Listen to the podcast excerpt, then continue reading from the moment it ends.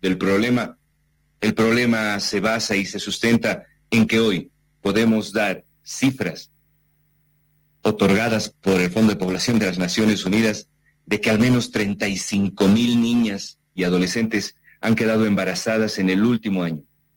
Eso quiere decir que mientras usted está escuchando esta columna, al menos 97 niñas o adolescentes están quedando embarazadas en el país en este día. 97 casos que no alcanzan justicia, 97 casos que no tienen un paraguas que proteja a lo mejor a la población más vulnerable que tenemos en el país. Porque son las niñas quienes no tienen todas las herramientas para hacer denuncias. Porque son las niñas y las adolescentes que a lo mejor quedan encapsuladas en historias de terror que acaban con sus proyectos de vida porque quedaron embarazadas en manos del abuelo, en manos del tío, en manos del padre, en manos del padrastro, en manos del vecino. Esa es la realidad que de alguna manera esta ley le brinda como oportunidad de alcanzar justicia a estas niñas y estas adolescentes que sufren vejaciones sexuales en su vida. Esta mirada más amplia es la que han perdido las políticas y los políticos en este país. En esta guerrita de oposición y de oficialismo, en esta guerrita de no dejar pasar tus leyes ni tus propuestas, nos hemos visto nosotros como población absolutamente abandonados de la mano de quienes nosotros hemos elegido con nuestro voto. Y ya no tiene que ver con la economía, ya no tiene que ver con eh, estos otros temas que hacen a nuestra convivencia, si no tienen que ver con la fibra más sensible, que son nuestros derechos, que son poderle garantizar a las mujeres una vida libre de violencia. ¿Sabe? Hace semanas que las modificaciones a la ley 348 están en la Asamblea.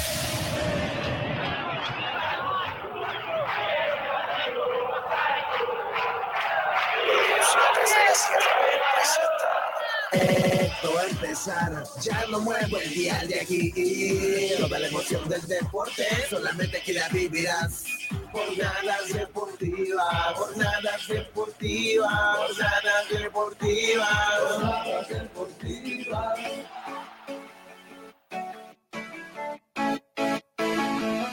Hola, ¿qué tal, señoras y señores? Bienvenidos sean todos ustedes a Jornadas Deportivas a través de Radio Fides 94.9, cuando son exactamente ya las 8 de la noche con 5 minutos en todo el país. Después de una jornada, un fin de semana largo, sí, un fin de semana muy largo, aniversario 213 de nuestro departamento de Santiago de la Sierra, así que estuvimos celebrando entre el domingo y el lunes, ayer lunes fue feriado y estuvimos en el aire, pero hoy nos reencontramos a través de la 94.9 en las redes sociales, estamos en Facebook, en Twitter, en X, eh, estamos en Twitch, estamos en todas las plataformas, en Spotify, en Apple Podcast también. Este audio también se va para ahí para que ustedes puedan volver a escucharlo cuando así lo gusten y así cuando deseen.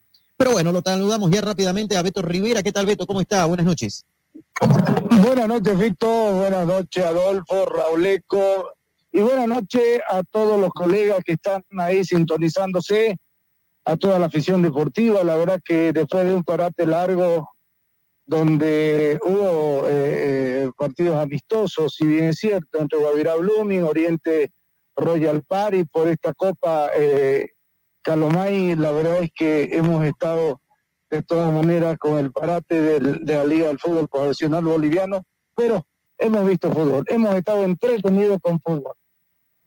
La verdad que sí. El sábado hubo fecha doble, ¿no? Hacía mucho tiempo que no había fecha doble en la capital cruceña y se jugó dos compromisos buenos, interesantes, definición por penales. Empataron tanto Blooming con Guavirá como Oriente Petrolero y Royal Party, pero de los 11 metros 15 fueron más efectivos los académicos y también así el cuadro inmobiliario suman sus primeros dos puntos. Recordemos que en este campeonato de la Copa Calomay no hay equipo perdedor que prácticamente se empate se define en la tanda de penales, así que al ganador se le da dos puntos y al perdedor se le da un punto. Así que en este momento un punto. Royal Party tienen dos unidades, Oriente y Guavirá tienen un solo punto. Adolfo, ¿qué tal? ¿Cómo está? Buenas noches. Digo, buenas noches, Beto, Robleco, toda la mesa de jornadas deportivas y por supuesto, como siempre, el saludo cordial y la bienvenida a nuestra sintonía de toda la audiencia que nos prestigia noche a noche, programa a programa con su atención. Así es. Querido Raúl Antelo, ¿cómo está Raúl Fito, ¿cómo le va? Don Adolfo, ¿cómo está usted? Y don Beto también. Así es, ¿no? Como lo decía don Beto, por ahí con el parate este del fútbol profesional, pero tuvimos el sábado esa fecha doble donde los dos partidos terminaron en empate y se tuvo que ir a la definición de tiros penales, ¿no? Así que ahí va la Copa Calomay que mañana, mañana a propósito tendrá su segunda fecha.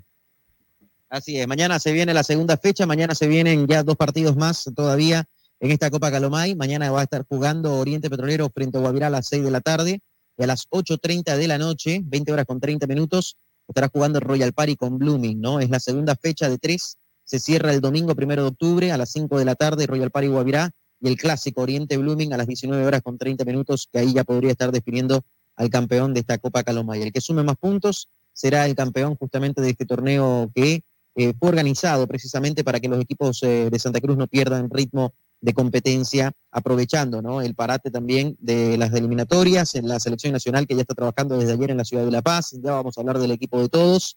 También vamos a hablar de la Liga de España. Hoy tropezó el Barcelona, Rauleco, ¿ah? terminó igualando 2 a 2 con el Mallorca. Y mañana podría el Real Madrid recuperar la punta ¿no? del fútbol español, porque había caído también el fin de semana frente al ah, Atlético. Así es, Fito. Bueno, eh, se van moviendo las posiciones ¿no? de un partido a otro. Están ahí pegaditos, no, no solamente el Barcelona, sino eh, también el, otro equipo que está ahí eh, cerquita, el Girona, ¿no? En la Liga Española, habitualmente no está en esas posiciones, pero en este momento, por la coyuntura, está, ¿no? Segundo también en la tabla de la Liga, como usted bien lo manifestaba, 2 a 2, ¿no? Finalmente, en la visita al Mallorca, el Barcelona, que había ganado, había dado vuelta al encuentro, ¿no? El anterior partido, 3 a 2, y con eso se posicionaba líder, y más aún con la derrota del Madrid en el derbi español, que a propósito tuvo récord de asistencia ahí en el Wanda Metropolitano. ¿Sabe cuántas personas? 69.082 personas asistieron. Récord histórico, récord de taquilla en el Wanda Metropolitano. Del partido no me hable porque la verdad que un Madrid, tanto en la defensa como en la delantera, pero totalmente partido. Eh, respecto al partido, ¿influyó el árbitro en esto o no? No, no influyó el árbitro.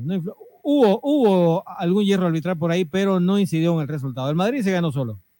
Sí, ¿no? La verdad que sí. Bueno, ahí está, tropezó el fin de semana en el derby de la capital española, terminó ganando el Atlético el equipo del Cholo Simeone y con eso frenó ¿no? al conjunto merengue que podría recuperar la punta porque hoy empató, reiteramos, 2 a 2 con el Mallorca, el Barcelona, y es con eso de que pierde la oportunidad de seguir líder en solitario. Mañana juega el Real Madrid a las 1 de la tarde frente a Las Palmas y el sorprendente Girona va a visitar a la 1 de la tarde al Villarreal. Qué sorpresa, ¿no? La del Girona, el equipo de Marcelo Claure, ¿no? De cuál es dueño Fíjense, está en el segundo lugar del fútbol español, 16 puntos para ellos, 5 victorias, un empate, ha marcado 16 goles, el Girona ha recibido 7, tiene un gol diferencia de más 9, está a un punto en este momento del Barcelona y si mañana le gana al Villarreal, Rauleco podría quedar líder, ¿no? Compartiendo, aunque ni sin compartiendo, ¿ah? podría quedar líder en solitario porque el Real Madrid tiene 15, o sea, el Real Madrid si gana mañana llega a 18 y si el Girona le gana al Villarreal llega a 19, o sea, sería puntero en solitario del fútbol español. Correcto, correcto, que además está invicto, ¿no? No ha sufrido derrota, lo mismo que el Barcelona, ¿no? El Madrid ya tiene una derrota y si gana, tienen el sartén por el mango, ¿no? Harían 19, serían líder solitario, ¿no?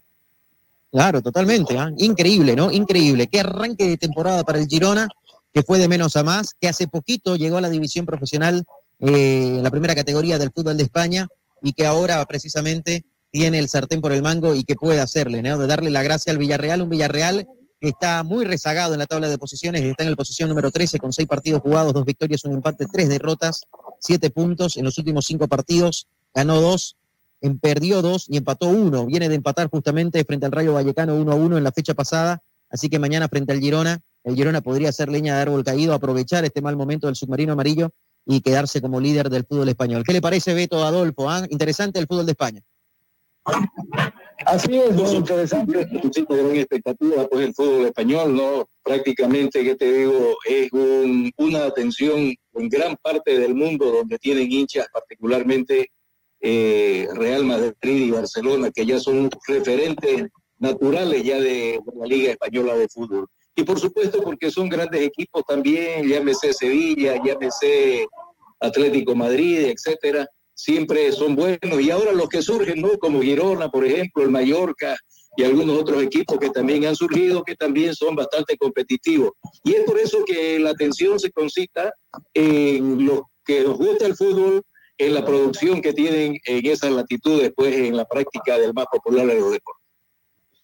Así es, este, la verdad es que la gente está a la expectativa de este, de este, este campeonato, ¿no? Eh, y sobre todo gustoso, porque por lo menos si no ve fútbol eh, en, Bolivia, está viendo fútbol internacional y sobre todo deleitándose de la calidad de los eh, equipos españoles, ¿no? Totalmente, ¿ah? totalmente. Y qué sorpresa, ¿no?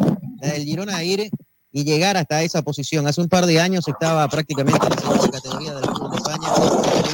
Una apuesta, ¿no? Y sobre todo, fíjense, Marcelo Claure, que es eh, parte propietaria ¿no? de esta institución, tiene acciones en Girona, creo que el 30-40% de él, y, y, cómo han ido creciendo, ¿no? Han ido de menos a más.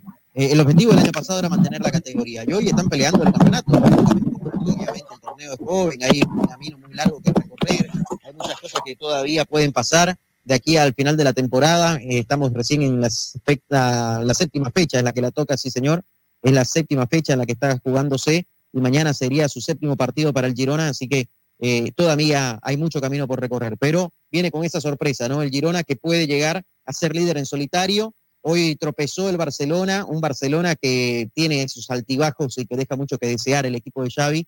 En un partido es contundente, golea 5 a 0 sin ningún problema, en otro va y empata eh, y ahí está, ¿no? Con esos altibajos el cuadro catalán, que todavía no juega en el Camp que continúa en remodelación, y el Real Madrid, que pese a tropezar en el fin de semana, yo creo que contra Las Palmas mañana Beto es favorito. Sí, indudablemente, pero yo, yo soy de la idea que antes de quedar un pronóstico hoy en día, los partidos hay que jugarlos. Ahí nos, vamos, nos está mostrando el Barcelona que no solamente se juega con la camiseta y con la tradición, sino también con, con, la pelota y dentro del campo de juego, ¿no? Totalmente. ¿eh? pero así como está el Real Madrid en este momento, defensivamente hablando, es totalmente vulnerable y adelante, bueno, no hay nada, no hay nadie. Es verdad, ¿no? El vacío que dejó Benzema todavía no lo llenan, ¿no? Sí, y sin Vinicius, y bueno, se nota, ¿no? Que Rodrigo eh, por ahí hace muchos goles, es más pulsante, pero cuando está Vinicius, ¿no? Sin Vinicius está, está totalmente huérfano. Es así. Sin Vinicius todavía, ¿no? O sea, se puede vacío en el área. Los equipos. De Vinicius, eh, y es un equipo que debería tener dos tres en cada mire, posición. Mire quién le cabeceó al Madrid con tiempo, espacio y distancia y la marcación por teléfono. ¿Cuánto mide Grisman? Es verdad.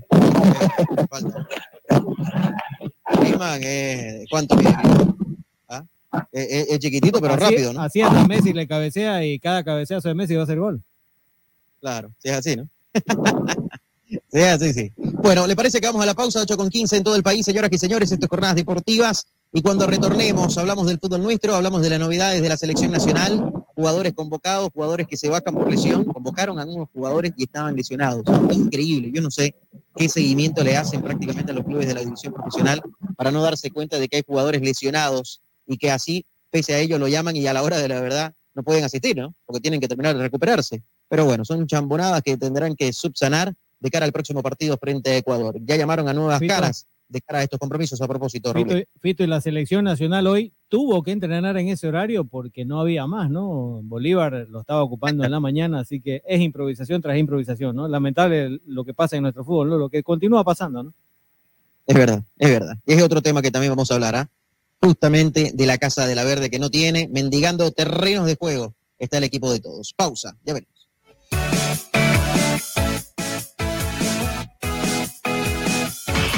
estamos de vuelta para mantenerte bien informado.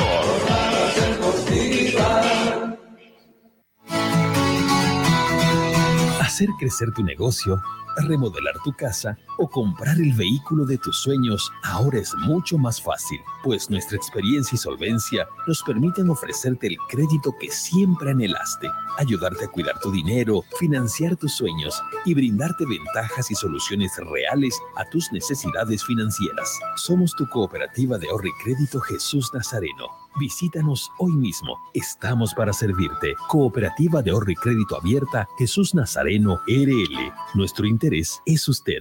Esta entidad es supervisada por ASFI. Nos esmeramos en hacer de tu seguro una gran experiencia. Ayuda experta cuando la necesitas. ¿Cómo tener un doctor en la familia? Asesoría médica telefónica las 24 horas del día. Tecnología a tu alcance. A través de nuestra aplicación Alianza Asistencia Móvil obtienes acceso a información de tus pólizas, cuotas pendientes, alertas de vigencias y acceso total a la red de proveedores de Alianza en cualquiera de sus ramos comerciales. Telemedicina habilitada los 365 días del año. Más de 700 mil asegurados. Alianza Seguros. Contigo por siempre. Ese operador está bajo la fiscalización y control de la Autoridad de Fiscalización y Control de Pensiones y Seguros, APS. El auténtico sabor del pollo a la brosted en el Sabrosón. Visítanos con la familia y amigos desde las 7 y 30 de la noche. Pollo a la broster Sabrosón. ¡Qué ricos que son! Quinto anillo entre Avenida 2 de Agosto y Alemana, a una cuadra de la Avenida 2 de Agosto. El auténtico Sabrosón. Pedidos al 766 29 819. ¡Qué ricos que son! No, no firme por firmar. Antes consulte con su abogado. Es un consejo de Marco Antonio Jaime Mier, abogado litigante, asesoramiento jurídico en general. Calle Celso Castedo y Beni, edificio Platinium, celular 709-51864, teléfono 335-3222. En Las Lomas encontrará todo el material de acero para sus construcciones. Planchas de acero, perfiles de hierro, hierro de construcción, tubos, cañerías, angulares, aviones y mucho más. Las Lomas garantiza la calidad de nuestro producto. Compra y en todo el país. Oficina en Santa Cruz, Avenida Avanza el kilómetro 2, teléfono 342-6905, teléfono fax 342-5776. Las Lomas es acero de construcción. Vas a despertarlo. Apresúrate. Toma el tablero por esa punta. Os encontré, duendecillos. ¡Oh, no! Así que sois vosotros los que construís mis muebles en las noches cuando me voy a acostar.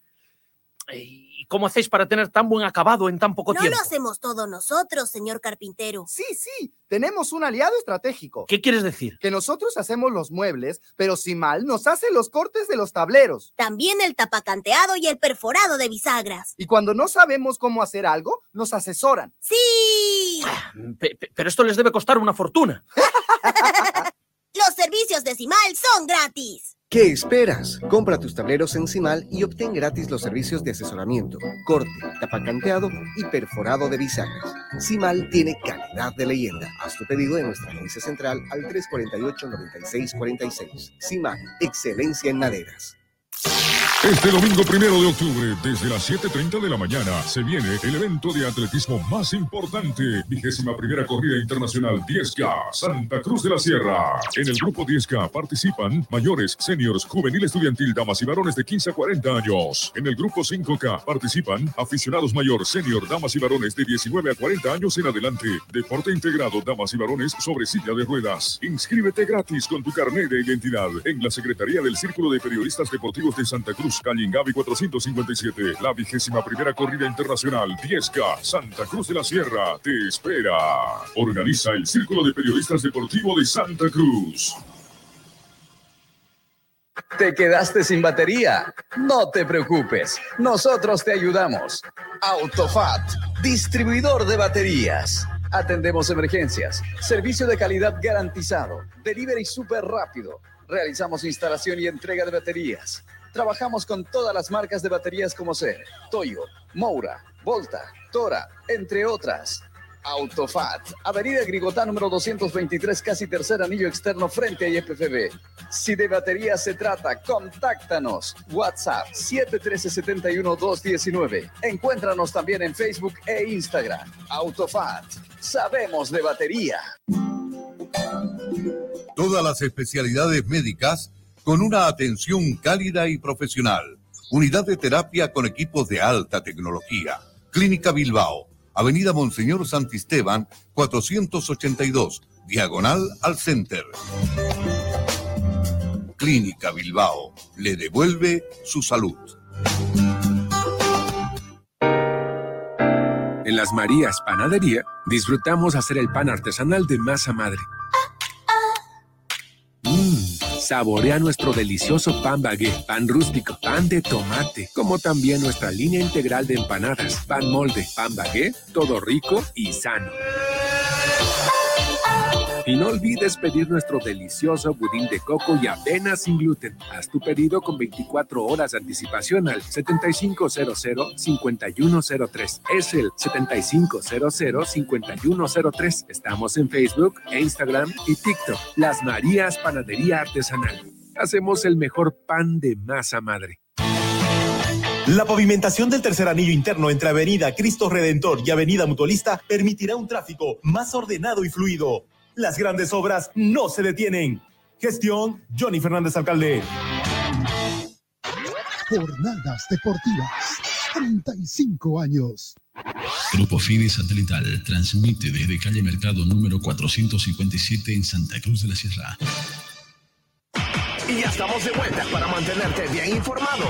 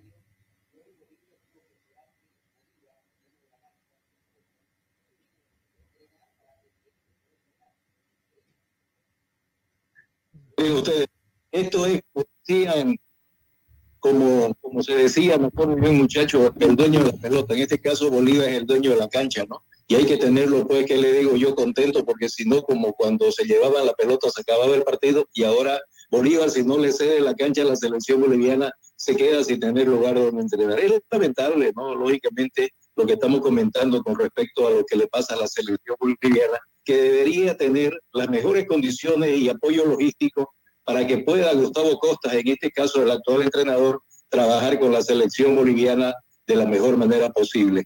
Pero todas estas cosas, por ejemplo, que se van sumando a una serie de otras, además, hace de que no tenga las mejores condiciones la selección para practicar. Y después, ¿qué es lo que viene? Los justificativos de repente por ahí, ¿no? Que el accionar de la selección no es el mismo porque no tiene el apoyo que necesita en su momento o cosas por el estilo. Que eso, digamos, ya vendría a ser, aparte del asunto eh, exclusivamente logístico, viene a ser ya el otro tema cuando reclamamos los resultados deportivos. Es que es verdad, o sea, una cosa va de la mano de la otra, ¿no? O sea, si no hay donde entrenar, si no hay condiciones, si Bolivia tiene que esperar de que Bolívar termine de entrenar, porque obviamente su cancha, es su casa, eh, así estamos mal, ¿no? Estamos en pleno siglo XXI, somos el único, o somos la única federación, la única selección que no tiene una cancha propia. Es no, federación ti- no tiene nada, no, No solo tiene nada. cancha, no tiene nada. No tiene gestión, no tiene administración, no tiene sede, no tiene fútbol, no tiene identidad, no no tiene nada. Eso es lo que pasa. ¿Y por qué? Por falta de gestión. Lamentablemente, creo que esta es la, direc- la, la dirección, la, la directiva que más dinero ha recibido la Federación Boliviana de Fútbol. Y hasta ahora no existe una, una planificación para, para ver en qué se van a dirigir los, los, el dinero, cómo se, lo, cómo se va a proyectar, en fin, no hay nada. Y así quiere que el pueblo boliviano sueñe con llegar al Mundial, donde no tenemos las condiciones.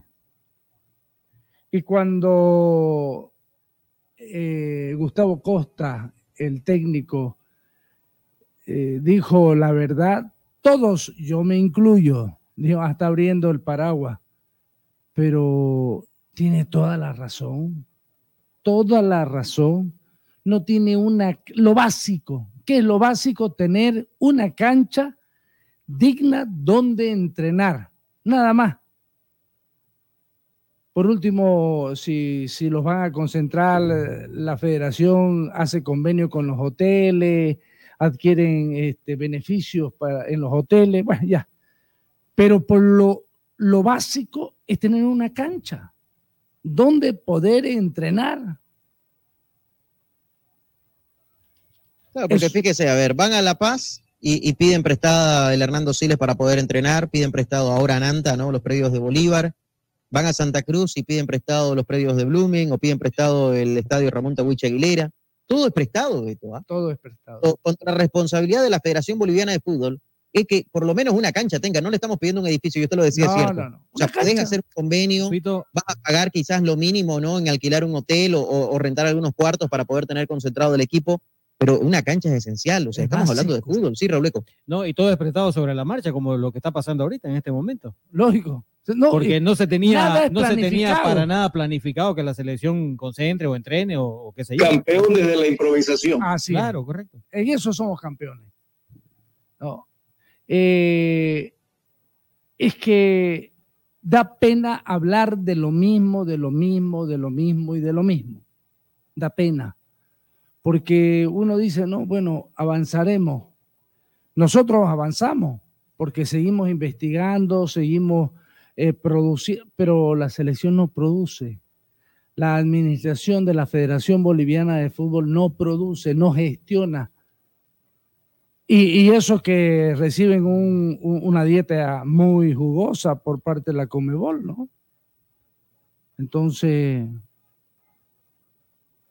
yo creo que el mejor negocio es ser eh, directivo de la Federación Boliviana de Fútbol. Te pagan y no sé nada, ¿no? Exacto. ¿Ah? ¿Y, y quién te exige? Nadie, ¿no?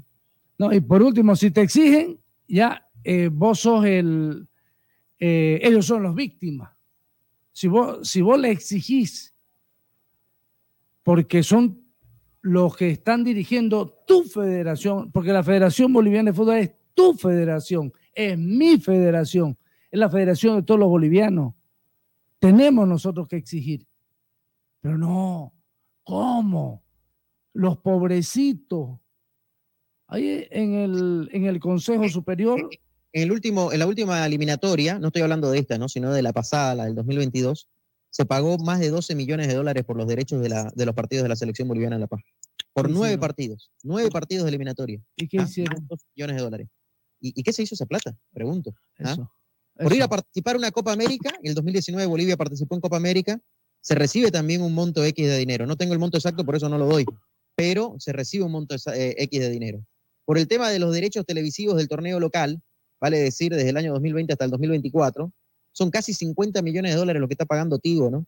¿Ah? 48 millones 650 mil dólares, para ser exacto, que va a pagar en estos cuatro años. A los 12 estamos hablando de 60 millones de dólares. Más lo de la Copa América, estamos pasando esos 60 millones de dólares. Sin 70. contar venta de entradas, sin contar sponsors, sin contar nada, ¿no? Solamente por derechos televisivos. ¿ah? ¿Y dónde está esa plata? ¿Dónde está esa plata?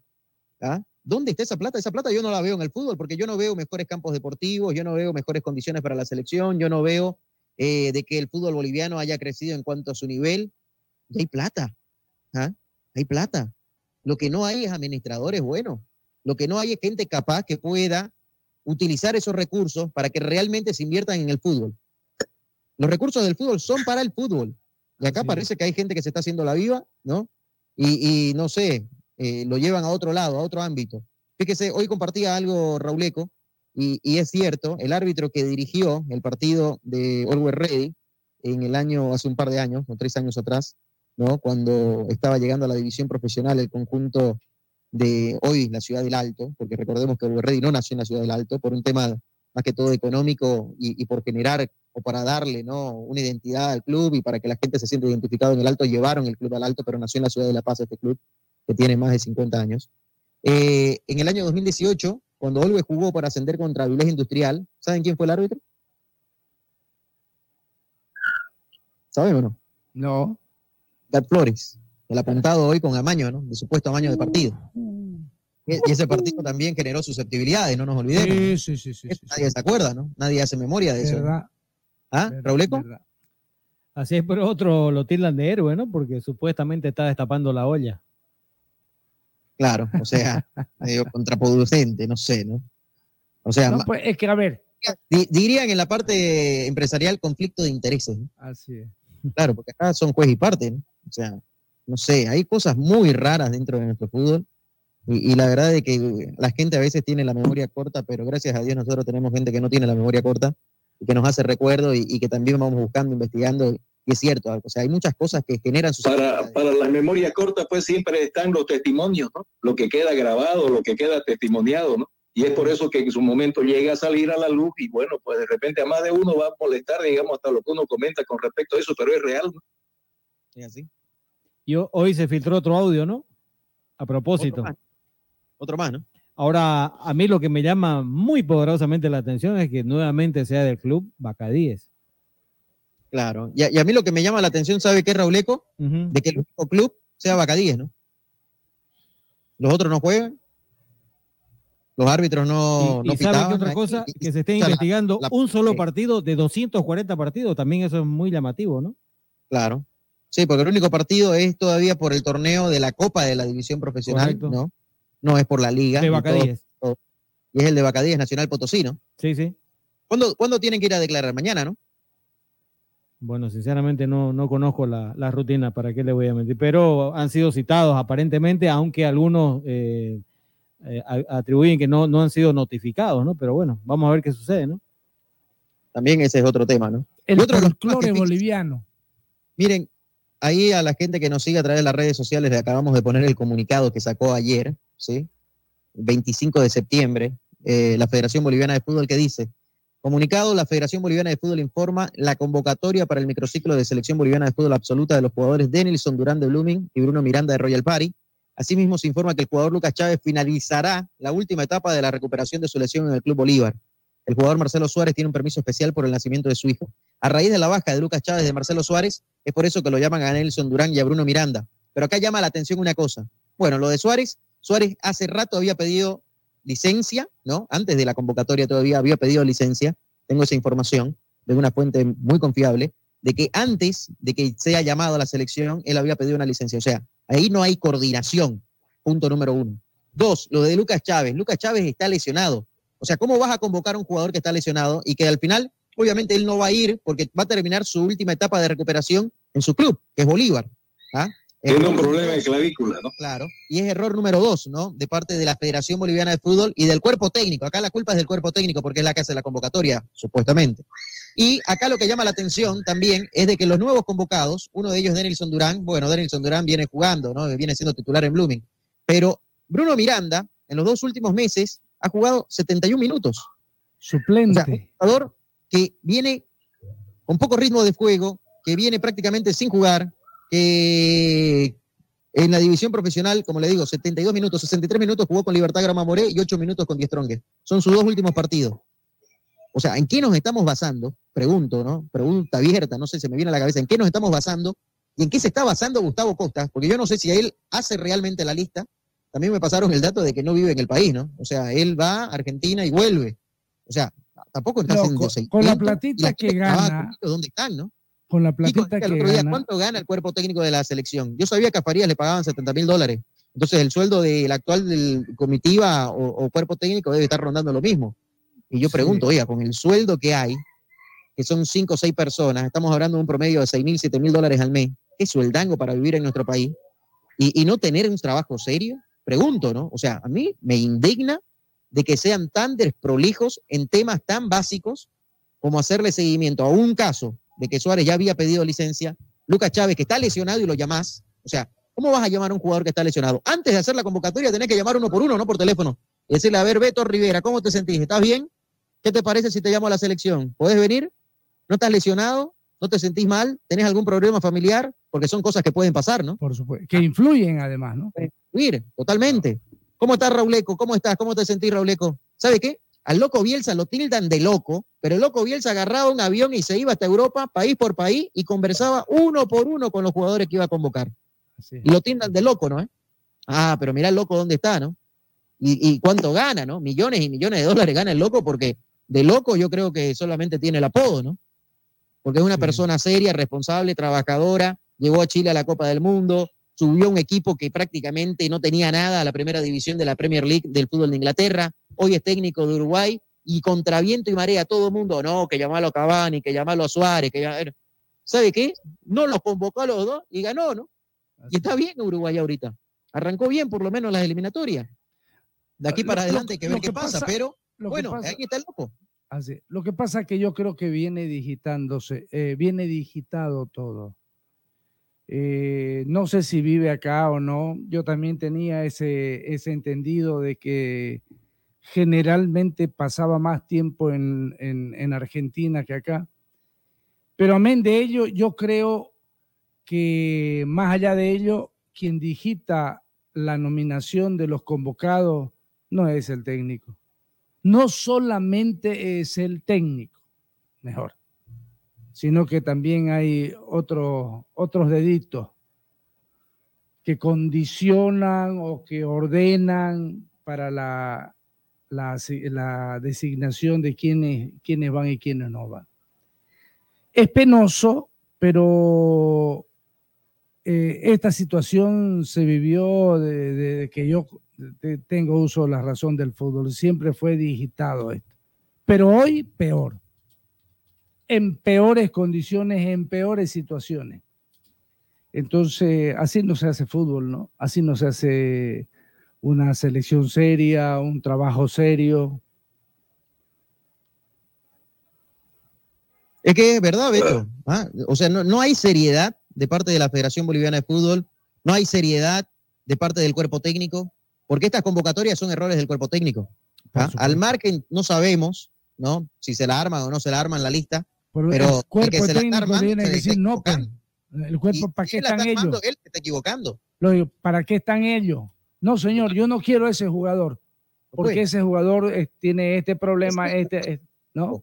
Llamar y preguntar cómo te sentís, qué tenés, estás bien, estás al 100%. Oye, son 25 llamadas que vas a hacer. ¿ah? Y te están pagando cuánto? además 10 gratis. mil, 20 mil, 20 mil dólares al mes, no sé. El técnico debe ganar más que el cuerpo técnico, ¿no? Que su ayudante, que su kinesiólogo, que su preparador físico, que su preparador arquero, debe ganar mucho más. Y el teléfono se lo paga la federación. O, sea, agarrar el teléfono, llamar y decir, bueno, ¿cómo te sentís? ¿Estás bien? ¿Te duele la cabeza? ¿Estás mal? ¿Estás lesionado? ¿Cómo anda la clavícula? ¿Estás bien del tobillo? ¿Cómo anda? O sea, no sé. Ese es el trabajo del técnico. No podés cometer esos errores. ¿ah? Eso que lo cometa, pues, no sé, un, un aprendiz, ¿no? Pero estás dirigiendo a la selección de un país. Tenés que ser responsable y tenés que ser serio en eso. Y además, te digo una cosa, acá nadie le pidió una convocatoria, así que la haga rápido, como para callar ¿no? a la gente y decir, sí, vamos a trabajar desde el sábado. Fíjense que después de la reunión del lunes de la semana pasada que hubo, ¿no? El Consejo Superior en la ciudad de La Paz, todos los medios empezamos a hablar, ¿sí? A decir, bueno, la selección aprovechando el parate debería trabajar. Dos días después anuncian en conferencia de prensa de que la selección iba a trabajar desde el sábado. Después del sábado dijeron, no, vamos a empezar el domingo porque eh, hay equipos que tienen que jugar el sábado y ya tienen partidos arreglados, así que empezamos el domingo. Bueno, arrancaron el domingo, llegaron a la concentración el domingo. Ayer comenzaron a trabajar, no comenzaron el domingo. O sea, sábado, perdieron sábado, perdieron domingo. Lunes comenzaron a trabajar, ahora en la mañana, no, no podemos trabajar en la mañana, trabajamos en la tarde porque no tenemos cancha. Dios mío. Oye, no es una selección pues de dos pesos, ¿no? eh? ¿Ah? No es un equipo cualquiera. Hasta un equipo de barrio, con el respeto que se merecen los equipos de barrio, son más organizados. Saben de que tienen en la cancha de la esquina de la casa, ¿no? Para poder ir a entrenar. Saben de que tienen, que te digo, una cancha de futsal ahí a la vuelta para poder ir a entrenar. O sea, tienen hasta, tienen hasta mejor planificación, ¿no? Y el técnico, no de un equipo de barrio, sabe de que su jugador está lesionado o no está lesionado, y sabe si va a contar con él o no en la Liga del Barrio el próximo domingo. O sea, cosas básicas. Y acá estamos hablando de la división profesional, estamos hablando de la Federación Boliviana de Fútbol, un equipo, una selección que quiere ir a un mundial, no quiere ir a un campeonato de barrio, ni a ir a un interbarrial, ni a un departamental, es a un mundial de clubes. ¿ah? Son más de 200 selecciones en el mundo que están peleando por llegar a un mundial y Bolivia está metido ahí y nosotros damos vergüenza en ese aspecto. Adolfo, es lamentable. O sea, a mí me indigna, no sé, me, hasta la cabeza me duele de pensar de que con 98 años la Federación Boliviana de Fútbol lo único que tenga es un edificio que casi lo pierden, que lo recuperaron por un tema impositivo, ¿ah? porque también es otro tema, ¿no? Y es netamente administrativo. Si sabes que haces una factura de 10 pesos, tenés que pagar impuestos de esos 10 pesos. Ahí no hay vuelta, ¿no? Y los 10 pesos te van a entrar porque estás facturando 10 pesos. Acá tampoco no digan, ah, no, es que no van a entrar. Van a entrar, pero la cosa es que se la están gastando la plata en otra cosa. Y están manejando mal los recursos. lo cierto es de que tropieza con una serie de aspectos negativos. Es Gustavo Costa, que ya trabaja con la Verde, ¿no? En sus dos primeros días de concentración y entrenamiento, este director técnico ha realizado, como lo estamos comentando, dos cambios obligados. Ya lo dijeron ustedes también, de Tilson Durán y Bruno Miranda, para suplir a las bajas de Marcelo Suárez y Lucas Chávez. Estos jugadores eh, son bien vistos por el entrenador ya que Suárez se convirtió pues en titular casi inamovible de la selección y Chávez que promete ser una figura la verde tuvo sus activos de, buen fútbol. Ahora llega Durán que tiene, por decirlo así, un buen presente, pero Miranda que sigue buscando su mejor versión de su andamiaje futbolístico.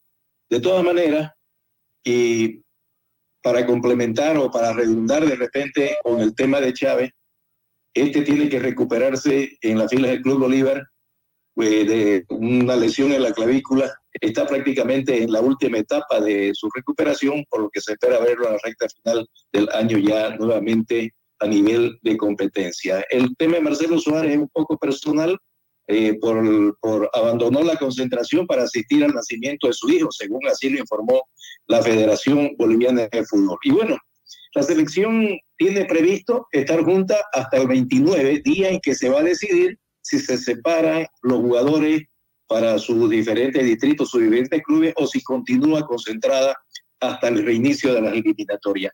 Y hablando de las eliminatorias, recordemos de que son 18 fechas las que tiene eh, Sudamérica para la clasificatoria al Mundial de Estados Unidos, Canadá y México.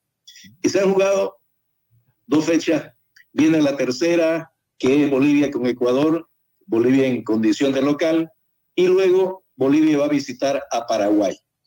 En este caso, por ejemplo, este, la selección boliviana eh, termina ya su, participación en lo que va de este año, porque el 21, el 21 de noviembre se va a jugar la fecha número 6 en el año 2023 y retornan después del 21 de noviembre del año 2023, retornan nuevamente las eliminatoria para unos y clasificatoria para otros el, el 5 de septiembre del año 2024. Miren ustedes, entonces, y en esa oportunidad de, del 5 de septiembre del 2024, Bolivia tiene su primer partido, que es por la jornada ya número 7, luego de las 6 de este año 2023, cuando tenga que recibir a Venezuela en la ciudad de La Paz. Ese más o menos el panorama en general de lo que son las eliminatorias en lo que concierne a, Sudamérica y por supuesto refiriéndonos concretamente a lo que nos interesa a nosotros, que es la selección boliviana. Totalmente, ¿no? Totalmente. Pero creo de que acá hay que tomarlo con seriedad, ¿no? El caso y realmente ajustar esos detalles, pequeños, grandes detalles, que podrían marcar una diferencia, ¿no? Hacerle seguimiento, un trabajo serio de parte del cuerpo técnico y de Gustavo Costa como entrenador para poder trabajar con un grupo que estén en condiciones de trabajar y que no estén con este tipo de desprolijidades de cambiar jugadores cuando ya prácticamente a la hora de, llegar a la convocatoria, de llegar al hotel de concentración, se dan cuenta de que estaban lesionados. O sea, son cosas ilógicas, ¿no? Pero bueno, vamos a la pausa. Después de la pausa tenemos un invitado que estará sumándose acá a jornadas deportivas, para hablar un poquito de marketing deportivo y para que no desluces en cuanto a lo que se puede hacer dentro del fútbol de nuestro país. Eh, pausa, ya veremos.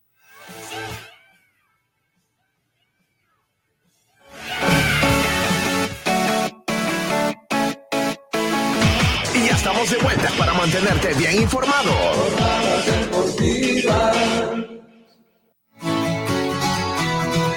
Hacer crecer tu negocio, remodelar tu casa o comprar el vehículo de tus sueños ahora es mucho más fácil, pues nuestra experiencia y solvencia nos permiten ofrecerte el crédito que siempre anhelaste, ayudarte a cuidar tu dinero, financiar tus sueños y brindarte ventajas y soluciones reales a tus necesidades financieras. Somos tu cooperativa de ahorro y crédito Jesús Nazareno. Visítanos hoy mismo. Estamos para servirte. Cooperativa de ahorro y crédito abierta Jesús Nazareno RL. Nuestro interés es usted. Esta entidad es supervisada por ASFI. Nos esmeramos en hacer de tu seguro una gran experiencia. Ayuda experta cuando la necesitas. Cómo tener un doctor en la familia. Asesoría médica telefónica las 24 horas del día. Tecnología a tu alcance.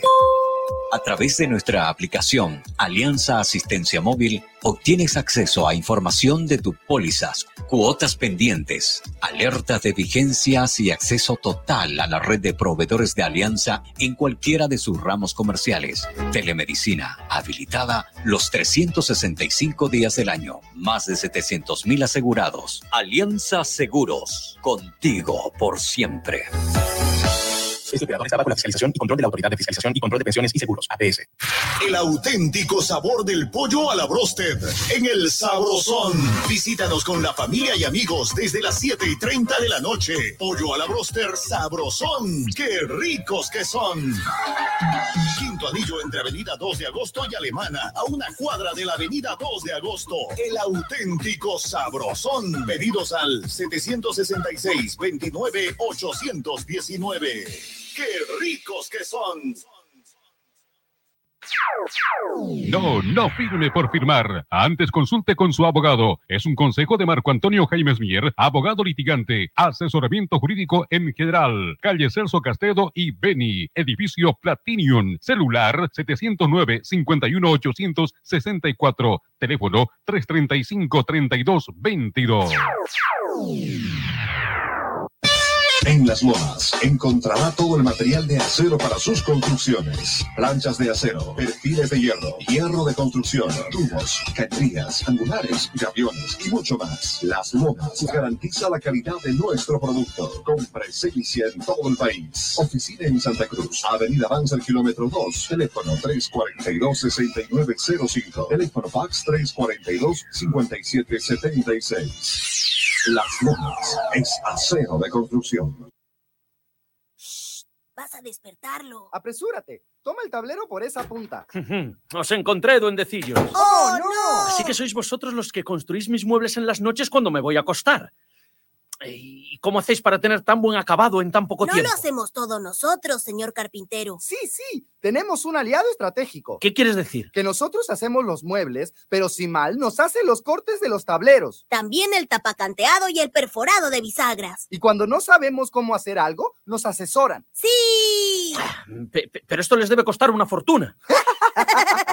Los servicios de Cimal son gratis. ¿Qué esperas? Compra tus tableros en Cimal y obtén gratis los servicios de asesoramiento, corte, tapacanteado y perforado de bisagras. Cimal tiene calidad de leyenda. Haz tu pedido en nuestra agencia central al 348-9646. Cimal, excelencia en maderas.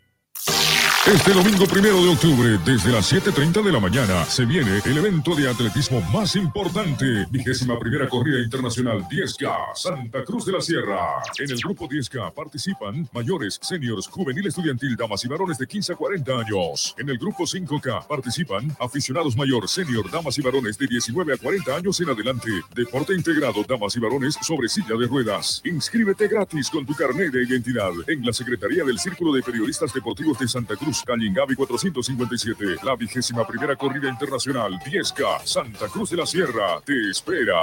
Organiza el Círculo de Periodistas Deportivo de Santa Cruz. ¿Te quedaste sin batería? No te preocupes, nosotros te ayudamos. Autofat, distribuidor de baterías. Atendemos emergencias, servicio de calidad garantizado, delivery súper rápido. Realizamos instalación y entrega de baterías. Trabajamos con todas las marcas de baterías como ser Toyo, Moura, Volta, Tora, entre otras. Autofat, Avenida Grigotá número 223, casi tercer anillo externo frente a IPFB. Si de batería se trata, contáctanos. WhatsApp 713-71-219. Encuéntranos también en Facebook e Instagram. Autofat, sabemos de batería.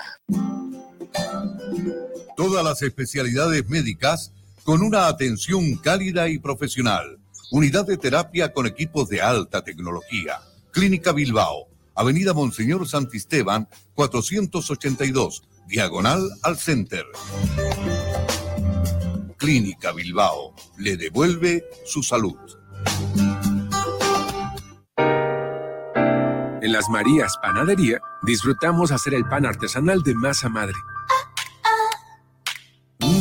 Saborea nuestro delicioso pan bagué, pan rústico, pan de tomate, como también nuestra línea integral de empanadas, pan molde, pan bagué, todo rico y sano. Y no olvides pedir nuestro delicioso budín de coco y avena sin gluten. Haz tu pedido con 24 horas de anticipación al 7500-5103. Es el 7500-5103. Estamos en Facebook, Instagram y TikTok. Las Marías Panadería Artesanal. Hacemos el mejor pan de masa madre. La pavimentación del tercer anillo interno entre Avenida Cristo Redentor y Avenida Mutualista permitirá un tráfico más ordenado y fluido. Las grandes obras no se detienen. Gestión Johnny Fernández Alcalde. Jornadas deportivas. 35 años. Grupo Fide Satelital transmite desde calle Mercado número 457 en Santa Cruz de la Sierra. Y ya estamos de vuelta para mantenerte bien informado.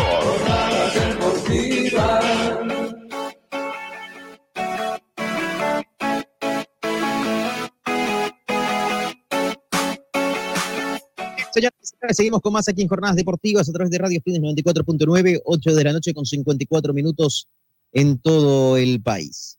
Bueno, eh, también dentro de un par de días hay el Consejo de la División Profesional, ¿no? Eh, dentro del fútbol nuestro, dentro de ver si se va a llevar a cabo o no la continuidad del campeonato, es otro de los temas pendientes, Rauleco, ¿no? Que dentro de 48 horas eh, veremos si sale humo blanco o no, en definitiva.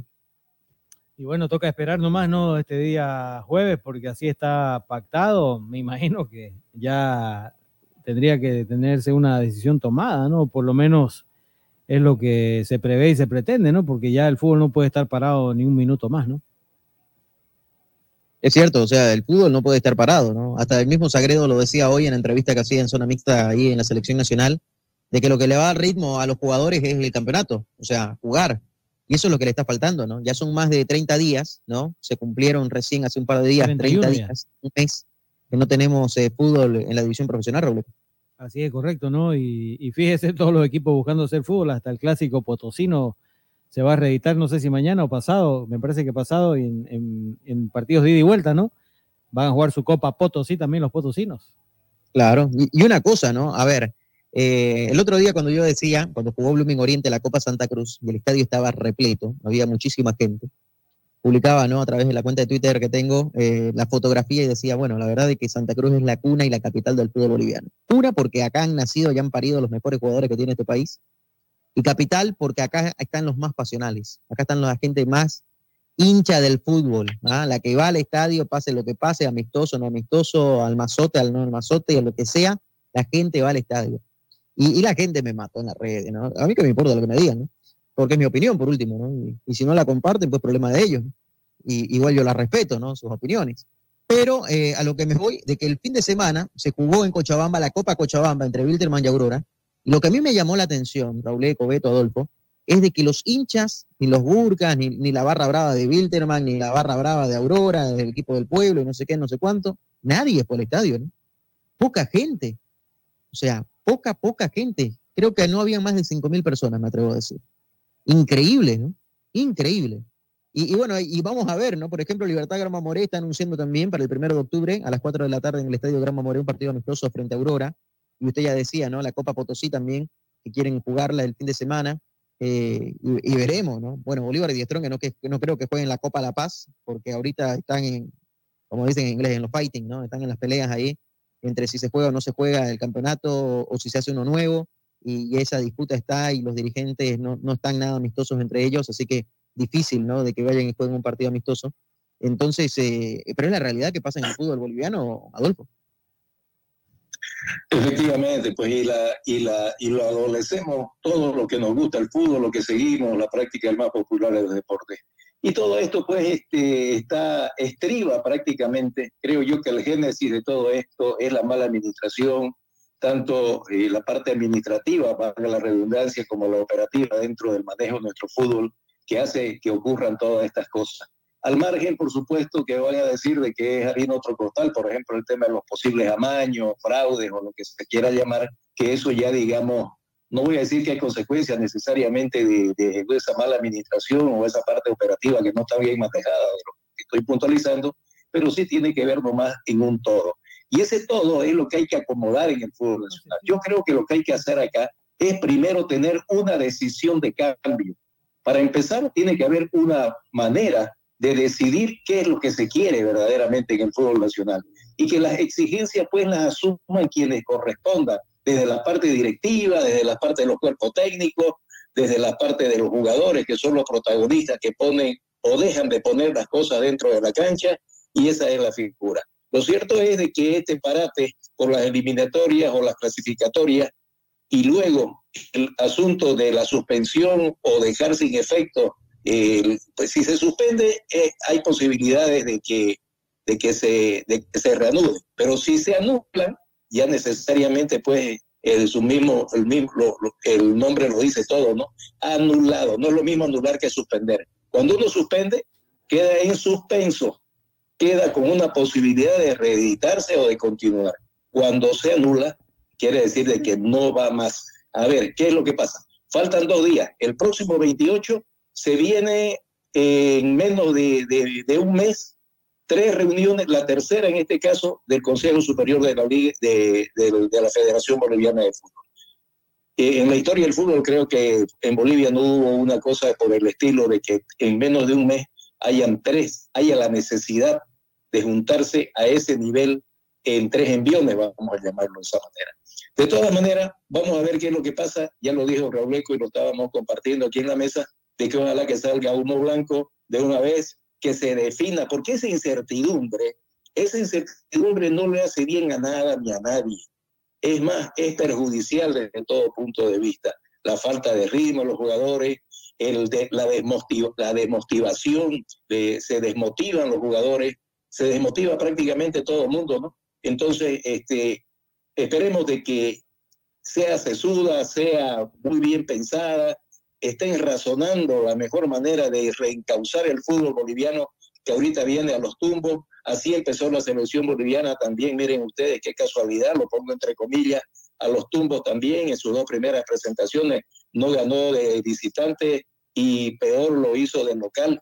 ¿no? Entonces, esperemos de que esta situación llegue a buen término. Y para mí, y lo voy a repetir una vez más, para mí el buen término sería de que se reanude el actual campeonato, que se termine y paralelamente pues todas las investigaciones y los castigos a quien correspondan lleguen también a ser y sentar precedente en lo que es el fútbol en Bolivia. Claro, tiene que ser así. Y ojalá, ¿no? Ojalá que el fútbol vuelva, que vuelva pronto. Al menos el fin de semana está seguro de que no va a volver por los partidos amistosos que se vienen, ¿no? Está la Copa Calomay el domingo y el sábado, o el mismo domingo, perdón, a las 4 de la tarde está también eh, el amistoso entre Libertad Grama Moré y Aurora, y estos eh, clubes tienen representantes ¿no? Eh, en la Federación Boliviana de Fútbol. El caso de Aurora, por ejemplo, que tiene ¿no? en el comité ejecutivo un representante que es el señor Cornejo, así que él debe saber en la interna de que el fútbol sí o sí no vuelve, ¿no? y es por eso que también autoriza de que juegue su equipo este partido amistoso frente a Libertad Grama Moré en el Gran Mamoré en Trinidad. Eh, y luego viendo en líneas generales, ¿no? Cómo está la situación de nuestro fútbol, Rauleco, cómo está la situación de nuestro fútbol, Beto, Adolfo. Eh, es increíble, ¿no? Es increíble, más de un mes, y, yo lo vuelvo a repetir y lo vuelvo a decir, y la gente que nos está escuchando, nos está viendo en las redes sociales debe decir, bueno, ya lo dijiste, pero es cierto, o sea, a mí no me cabe en la cabeza parar tanto, nunca antes había parado tanto el fútbol boliviano por un tema que debería continuar, o sea, el campeonato debería continuar mientras se investiga. Hasta el momento no hay ningún implicado. Estamos a 48 horas, ¿no? Menos de 48 horas, porque la reunión va a ser a las 14.30, o sea, 2 de la tarde con 30 minutos de este día jueves en la ciudad de La Paz, es para la hora que está pactada. esta reunión, que vamos a ver si la transmiten, ¿no? Como lo hicieron el otro día en vivo, y si lo hacen, por supuesto, lo vamos a pasar acá en, nuestras redes sociales. Pero eh, vamos a ver, vamos a ver si lo hacen. Pero al margen de eso, a mí lo que no me cabe en la cabeza es de que hay mucha panchura de parte de la dirigencia y acá hasta los mismos dirigentes tienen que pagar sueldo, señores. ¿ah? Porque los jugadores, por más que no jueguen, ellos van a cobrar, ¿no? Y un Eso, mes que ya no están jugando. Eso es lo que me, me extraña a mí de que el dirigente está mut, está calladito. ¿Por qué no habla? ¿Por qué no eh, habla lo que, lo que tiene que decir? A mí lo que me llama la atención Ya. ni que Favol dice nada también, ¿no? Además. Pero Ah, en fin, otro momento Favol paraba por pedir salario. Ahora Ya. que tiene que eh, pronunciarse para que vuelva el campeonato, para que sus jugadores jueguen, para que tengan ritmo de competencia, para que tengan mejores condiciones, para que tengan, ¿qué te digo?, canchas deportivas, para que la selección tenga un campo deportivo, tampoco paran. Increíble, Beto, ¿no? Y, y tampoco gritan, no dicen nada. está bien, yo estoy de acuerdo con lo que vos decís, pero sobre todo, los, que, los llamados aquí a hablar es la dirigencia. Es al que le duele el bolsillo, el que ve la necesidad que tiene el club, la institución. Y están calladitos. Algo es lo que yo digo, el que calla otorga, el que calla eh, eh, se convierte en cómplice.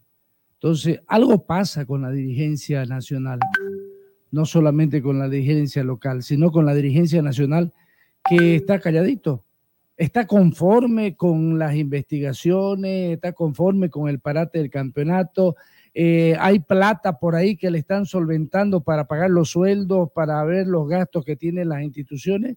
¿Qué es lo que está pasando? Acá hay un dicho que dice, el que calla otorga, ¿no? El que calla otorga. Y, y, o sea, acá hay muchos que no, no dicen nada, increíble, ¿no? No, nadie ha dicho nada, Fito. La última, la última reunión, el único que dijo lo importante es el fútbol fue Ronald Raldes. Y, se acabó. Bueno, bueno, señores, ¿sabe qué? Golpemos la mesa y de una vez reanudemos el campeonato y juguemos de este fin de semana mientras se investiga. Fíjese que el lunes ese nadie mencionó la palabra fútbol, volvamos a jugar fútbol. Nadie dijo nada, ¿no? El último- la última intervención que de Ralde eh, fue el único que dijo. Claro, pero dijo solamente el fútbol lo más importante. Así, pero tampoco nada dijo, vamos a jugar de una vez. Mientras se investiga, pues. ¿Ah? Necesitamos generar ingresos. No, ¿no? Increíble. Beto, presente a su invitado. Bueno, he invitado aquí a un amigo, el licenciado Alejandro Rivero. Eh, su trabajo es, está relacionado con el marketing, el marketing en general, el marketing comercial, marketing político y, ahora que está incursionando en el marketing deportivo, lo he invitado cabalmente. eh, él conoce parte de la problemática que vive nuestro país y bueno, voy a dejar que él se presente primeramente. Un gran saludo, Alejandro, y bienvenido a Jornadas Deportivas. Bueno, muchísimas gracias, Mario. Estamos aquí presentes para dar nuestra opinión, a ver si podemos dar algunas luces. Mi nombre es Alejandro Rivero. Es, honestamente, creo que es la primera vez que voy a hacer este, un análisis deportivo dentro de un programa radial deportivo. Me ha tocado hablar de fútbol incluso en la televisión, nunca en una radio y nunca mucho menos en un programa deportivo. ¿Por qué me ha tocado hablar en televisión del fútbol? Porque el fútbol, este, considero yo, y fue la provocación que hice alguna vez, el fútbol ha dejado de ser hace mucho tiempo un juego y se ha convertido en un negocio donde solamente en Bolivia no logramos verlo. Alejandro, ¿cómo está? Fito Gandarilla lo saluda. ¿Cómo estás, Fito? ¿Qué a tal? distancia. Eh, Alejandro, a ver, usted dice algo que es cierto, ¿no? Y acá muchas veces nosotros lo hemos mencionado, hoy la industria del fútbol genera y mueve millones de dólares, ¿no? En torno a una pelota, o sea, un campeonato te mueve millones y millones. Y dentro de nuestro fútbol, en este momento está generando eso también. Fíjense de que Tigo ha pagado del 2020 hasta el 2024, solo por el torneo local, cerca de 50 millones de dólares, ¿no? 48 millones 650 mil dólares por cuatro años. Eh, a eso sumámosle lo que genera los partidos de la selección boliviana, el ir y participar en una Copa América, porque digo participar porque no vamos y competimos, una cosa es competir, otra cosa es participar, porque siempre quedamos eliminados en primera fase. Y, vamos y participamos, pero igual nos pagan, ¿no? O sea, digo nos pagan porque somos bolivianos y porque somos parte de. Eh, y hoy por hoy, acá yo no sé si realmente no le entienden al tema del marketing y de que mejore la liga y que tenga una imagen. Yo siempre he pregonado eso, ¿no? Fíjense, por ejemplo, la Liga de España, usted que conoce mucho de, de este tema, eh, la Liga de España, cómo ha cambiado su imagen de cara a esta nueva temporada. Suma un nuevo sponsor, antes era el Banco Santander, hoy es eh, eSport, ¿no? Esa compañía que, que se dedica a los videojuegos. Y si usted ve una transmisión de la Liga de España, es prácticamente un videojuego, pero con personas reales. O sea, la forma de cómo hacen la producción televisiva y el marketing y, y los gráficos y todo eso ha, revolucionado tanto de que empieza a pelear el primer lugar. O sea, ellos apuntan a ganarle a la Premier League. Y esa es la sana competencia que hay entre estos dos países para generar mayores recursos y mayores, eh, ¿qué te digo?, suscriptores, ¿no? Porque hoy, por ejemplo, la Liga Plus te vende, ¿no? Los partidos a través de su plataforma y al margen de lo que te vende eh, y te compra ESPN y otras cadenas internacionales alrededor del mundo. O sea, es un efecto multiplicador que, la industria del fútbol hoy es así y, y te obliga a ser así. Pero en Bolivia estamos en pañales o se hacen los que estamos en pañales, porque acá hay plata, al menos hace, ¿qué te digo? Cinco años atrás no se manejaba la misma plata que se maneja hoy, pero seguimos en vez de mejorar, evolucionando, ¿no? Estamos yendo para atrás.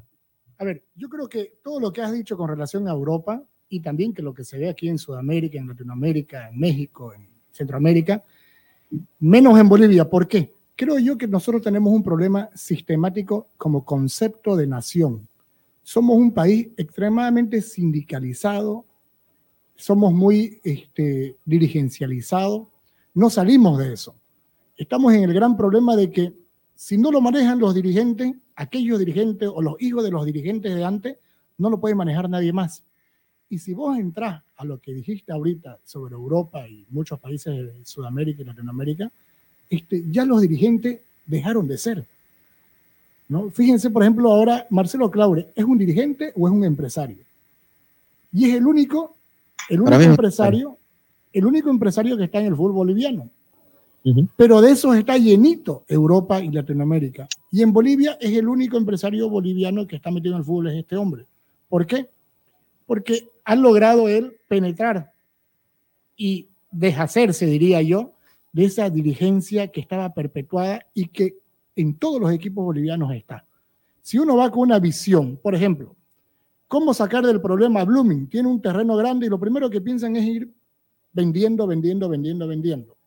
Pero a nadie se le ocurre, por ejemplo, irse a Estados Unidos y traer una franquicia de hotelería y montar un hard rock, un hotel hard rock y hacer que los empresarios hagan plata y que los dirigentes del fútbol boliviano generen unas divisas de eso. Creen, los dirigentes creen que ellos con el fútbol van a sacar adelante sus problemas que les generó el fútbol. Y no funciona así. En Europa se ha privatizado el fútbol y en gran parte de Latinoamérica. ¿Cómo se ha privatizado con lo que usted ha dicho? Entran ya los, los juegos, entran las empresas, entran las aerolíneas y empiezan a manejar los equipos de fútbol. Porque el dirigente realmente sabe hacer plata o sabe gastar plata. El empresario es el que sabe hacer plata. Pero,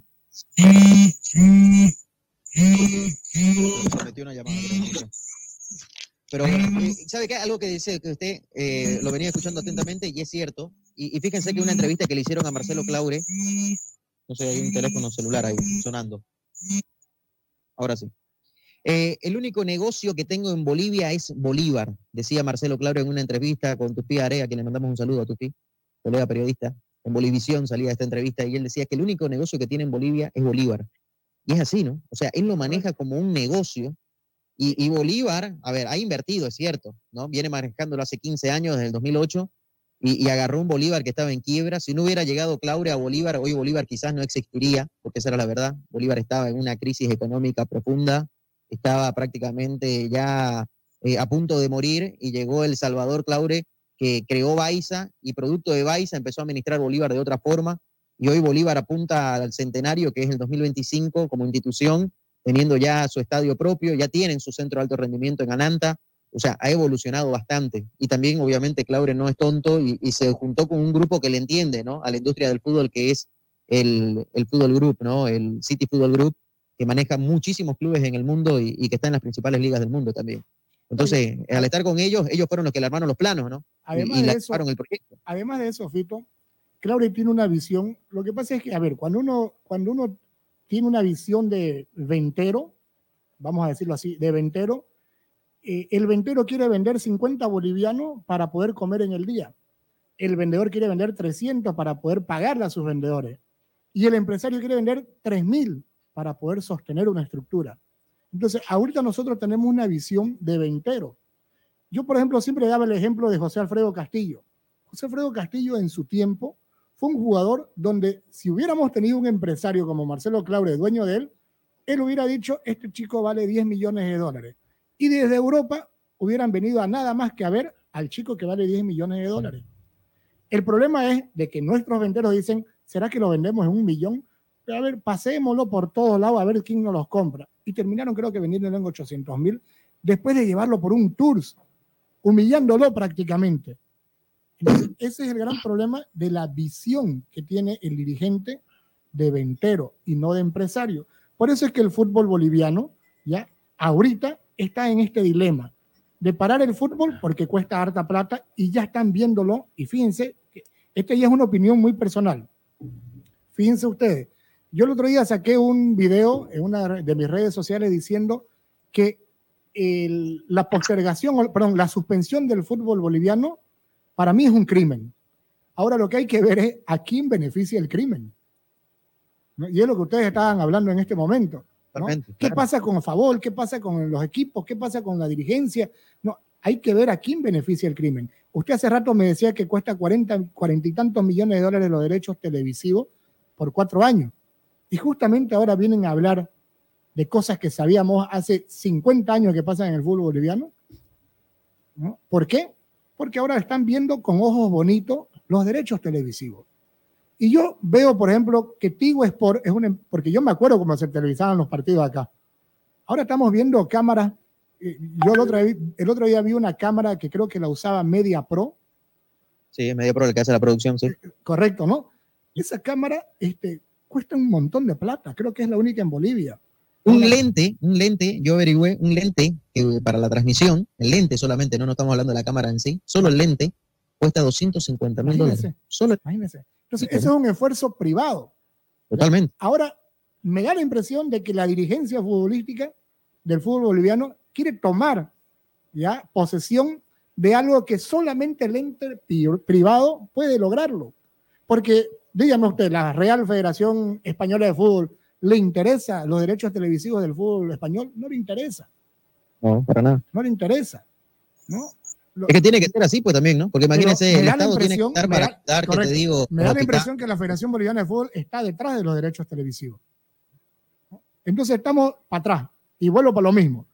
¿no? Somos un país sindicalizado, dirigencializado y ahora la dirigencia de fútbol que nunca supo hacer plata, ve harta plata en los derechos televisivos y quiere prácticamente, vamos a decirlo así para que la gente entienda, quiere nacionalizar los derechos televisivos del fútbol boliviano.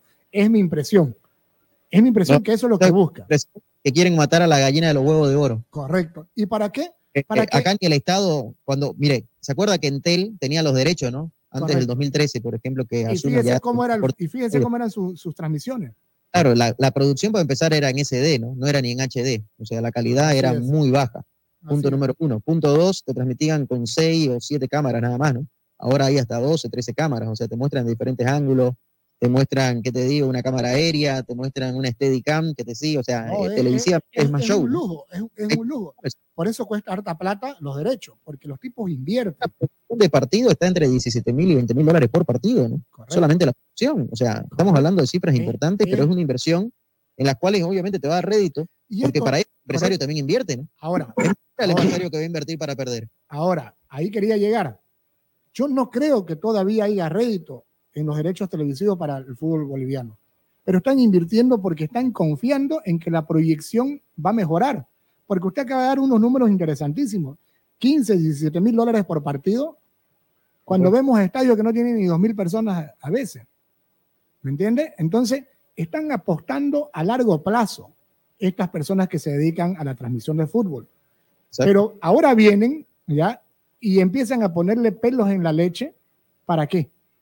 Para tomar posesión, posesión, perdón, cuando no pueden ni transmitir un partido. Uno solo. Hemos visto, por ejemplo, este, transmisiones en línea del partido de fútbol amistoso Exacto. de Bolivia. ¿no? No, no hay buena calidad. Es terrible. O sea, increíble. no vamos a llegar nunca a hacer esas inversiones que hacen esto. Por eso es que la inversión privada siempre va a ser mejor que, que la inversión estatal, y no solamente en Bolivia, incluso hasta en Estados Unidos. No, No Claro. existe una empresa estatal americana que sea mejor que una empresa estatal privada, per- perdón, una empresa privada. Entonces, Claro, no en el mundo entero, la empresa privada está para mejorar las cosas y la empresa estatal tiende a privatizarse. Pero, ¿sabe qué también creo que, Alejandro, pasa? Que en nuestro país, ¿no? Eh, y algún, el otro día vi un video de, de Álvaro García Linera, allá por el 2012, que cuando estaba en contra de Aerosur, él manifestaba de que ninguna empresa privada va a competir con el Estado. O sea, es lógico, ¿no? Oye, es una empresa que le está dando trabajo a gente boliviana, que trabaja para los bolivianos, que, que genera recursos, obviamente, para un ente privado, pero que también le está dando y le está dando de comer a muchísimas familias, etcétera, etcétera. Y, y en Estados Unidos es cierto. Yo vivo en Estados Unidos hace tres años. Y acá en Estados Unidos, la MLS es una, es una liga privada. Una liga ¿sí? privada, La correcto. NFL es una liga privada. La, la NBA, que es de básquet, es una liga privada. El golf, el tenis, el US Open, los Grand Slam, todos son ligas privadas. O sea, el Estado no se mete en eso. El Estado lo que vela que, ah, vamos a ver, faltan hospitales, faltan colegios, No faltan carreteras. no faltan- solamente no se mete el Estado, Fito, disculpe que lo corte. No solamente no se, no se mete el Estado, tampoco se mete la- la- las federaciones o las asociaciones porque allá son franquicias. ¿No? No, lo dejan trabajar a uno y todo el mundo gana.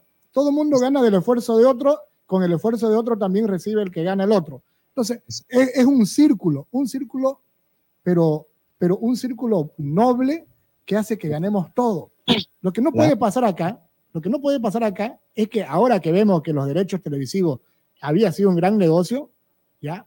Yo tengo miedo de que la Federación Boliviana de Fútbol quiera federalizar los derechos televisivos, ¿ya? Porque cree que es negocio nomás.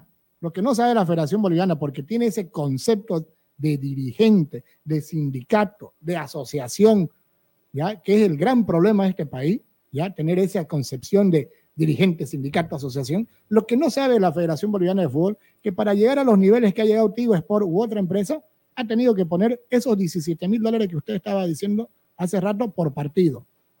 Entonces, cuesta. Gente que sabe edición, gente que sabe de cámara, gente que sabe de relato, gente. No, cuesta, cuesta. Y ahora hay que ver. ¿Por qué John, está parando te digo? Es de primer nivel, ¿no? O sea, MediaPro es la productora que está detrás de la producción de los partidos y, y que trabaja en Estamos más de hab- 200 claro. países en el mundo entero. Eh, es una empresa hablando- dedicada netamente a eso. O sea, como se dice, zapatero a sus zapatos. Correcto. Y fíjense la Al deporte mundial, la al deporte mundial y ahora incluso son los que están viendo la producción de Netflix. O sea, es un lujo de que esa, de que esa, organiza- esa empresa esté poniéndole los ojos a Bolivia. Es un lujo. Ahora, yo no sé qué es lo que quiere la Federación Boliviana de Fútbol. Honestamente, yo, por ejemplo, soy un hincha del fútbol, pero soy hincha real. Para mí, honestamente, la paralización del fútbol boliviano está afectando a los grandes y a los chicos, pero a los chicos más. ¿Por qué? Porque no tienen plata para pagar sueldo o no sé en qué lo está beneficiando la federación para sostener este paro. Pero Y una para que no hagan nada, ¿no? Claro, ahora una pregunta. ¿Y si este campeonato no valió? Yo hice mi cuenta como hincha. Real sí o sí llegaba una sudamericana.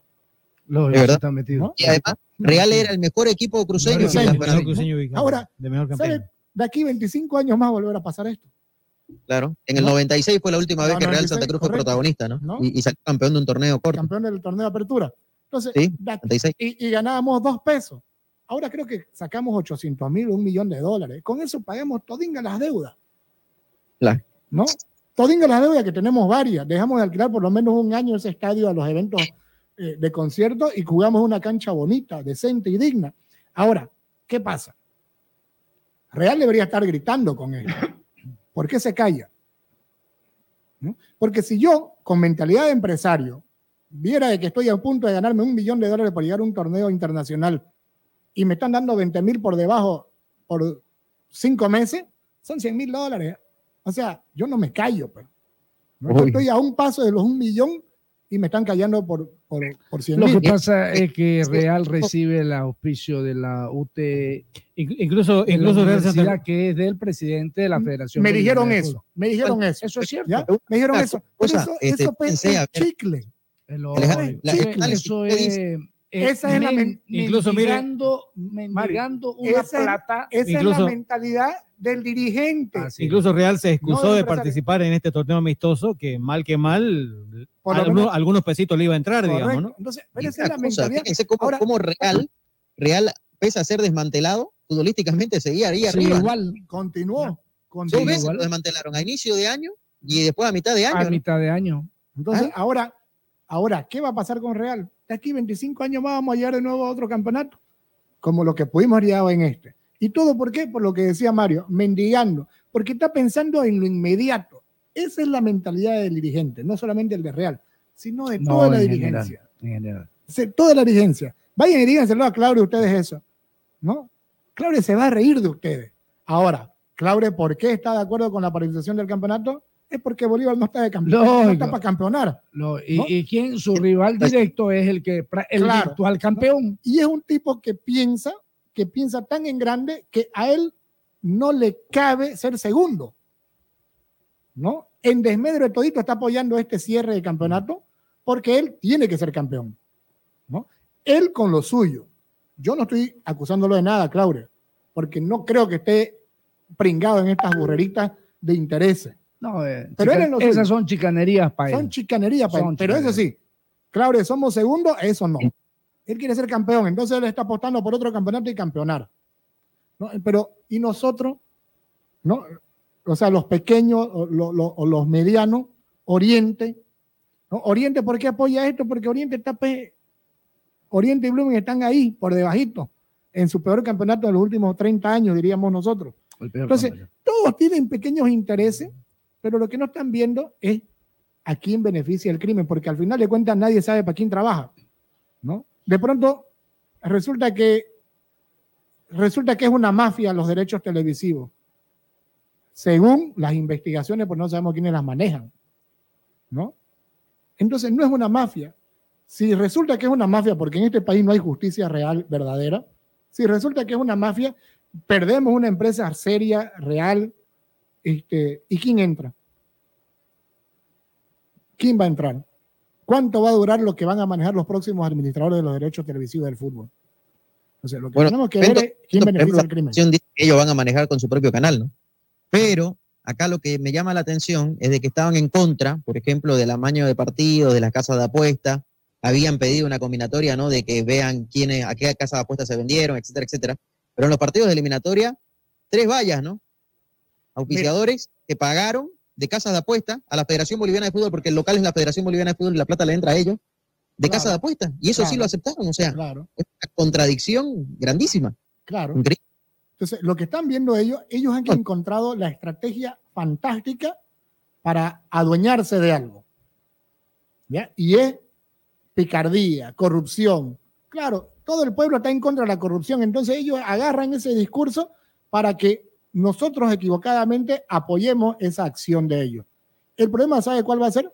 Es que cuando ellos se llenen de plata por partidos mal diferidos, mal, mal difundidos, este, ahí nos vamos a dar cuenta de que lo que estos realmente querían eran plata, pero no querían darle calidad a la población.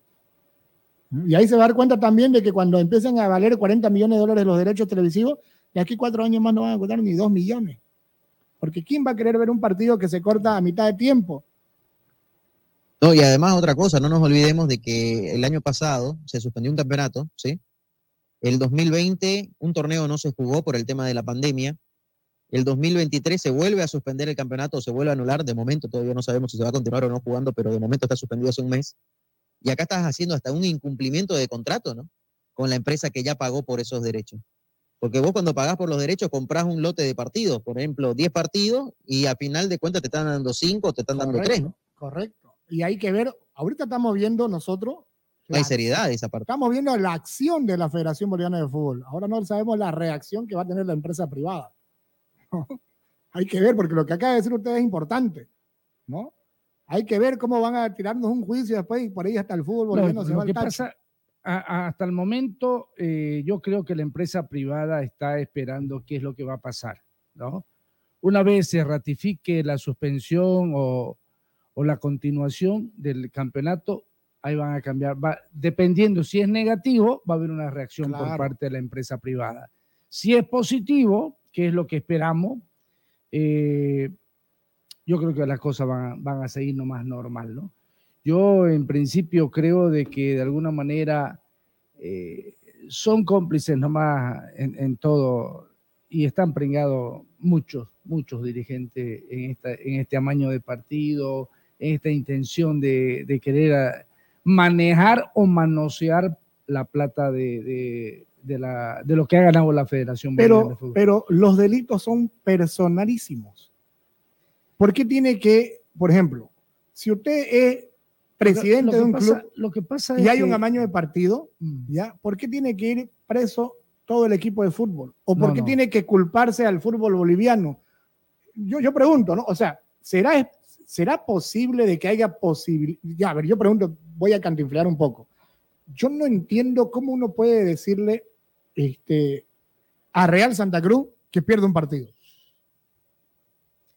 No, pero es que no es. no Por ejemplo, es perdió, Oriente, perdió Real con Oriente 5-0. ¿Ya? Y todo el mundo dijo de que Oriente necesitaba ganar, no sé qué, no sé cuánto. Sí, pero Real está, en un cami- está, está camino al millón, digamos. Está camino al millón de dólares.